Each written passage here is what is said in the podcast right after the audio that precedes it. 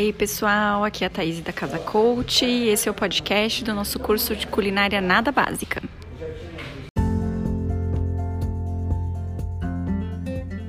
Panquequinha de banana. Vamos aos ingredientes. Você vai precisar de uma banana nica bem madura.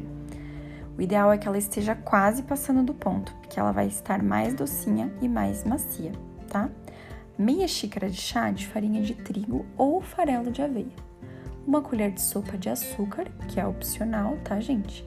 Meia colher de chá de leite, um ovo, uma colher de sopa de óleo ou manteiga derretida, meia colher de chá de fermento em pó ou royal, uma pitadinha de canela em pó, se você gostar, uma pitada de sal e óleo para untar a frigideira. Para o preparo, existem duas formas. Uma adicionando a banana na massa e a outra adicionando a banana no final, quando você for grelhar as panquequinhas, tá? Primeiro a gente vai falar de amassar a banana e misturar na massa. Você vai amassar a banana e reservar.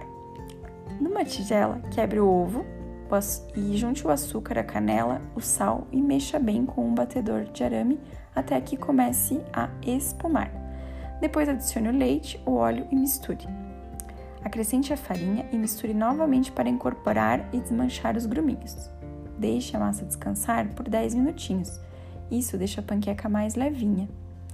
Passado o tempo de descanso, misture o fermento em pó na massa e as bananas, né? A banana no caso.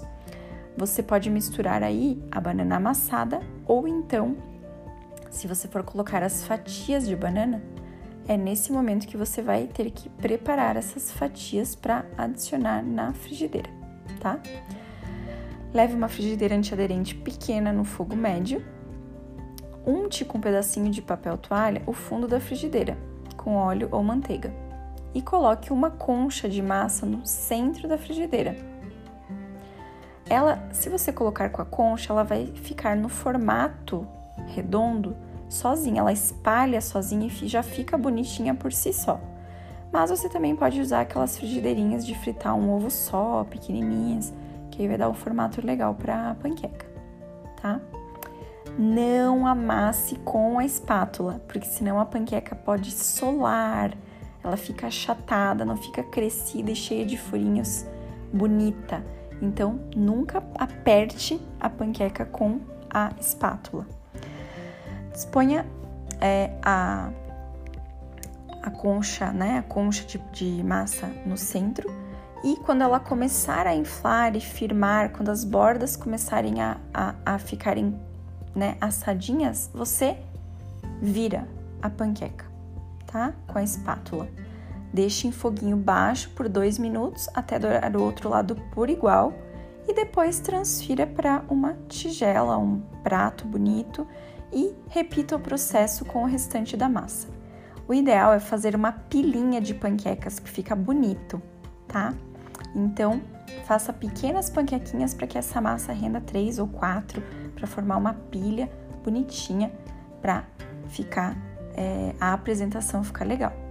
Você pode servir as panquecas com mel, com iogurte cremoso, com salada de fruta, ou até com Nutella, tá, gente? Então depende aí das calorias que você quer adicionar nessa panqueca. Eu gosto dela sem nada mesmo. Às vezes eu coloco um pouquinho de mel e voilá,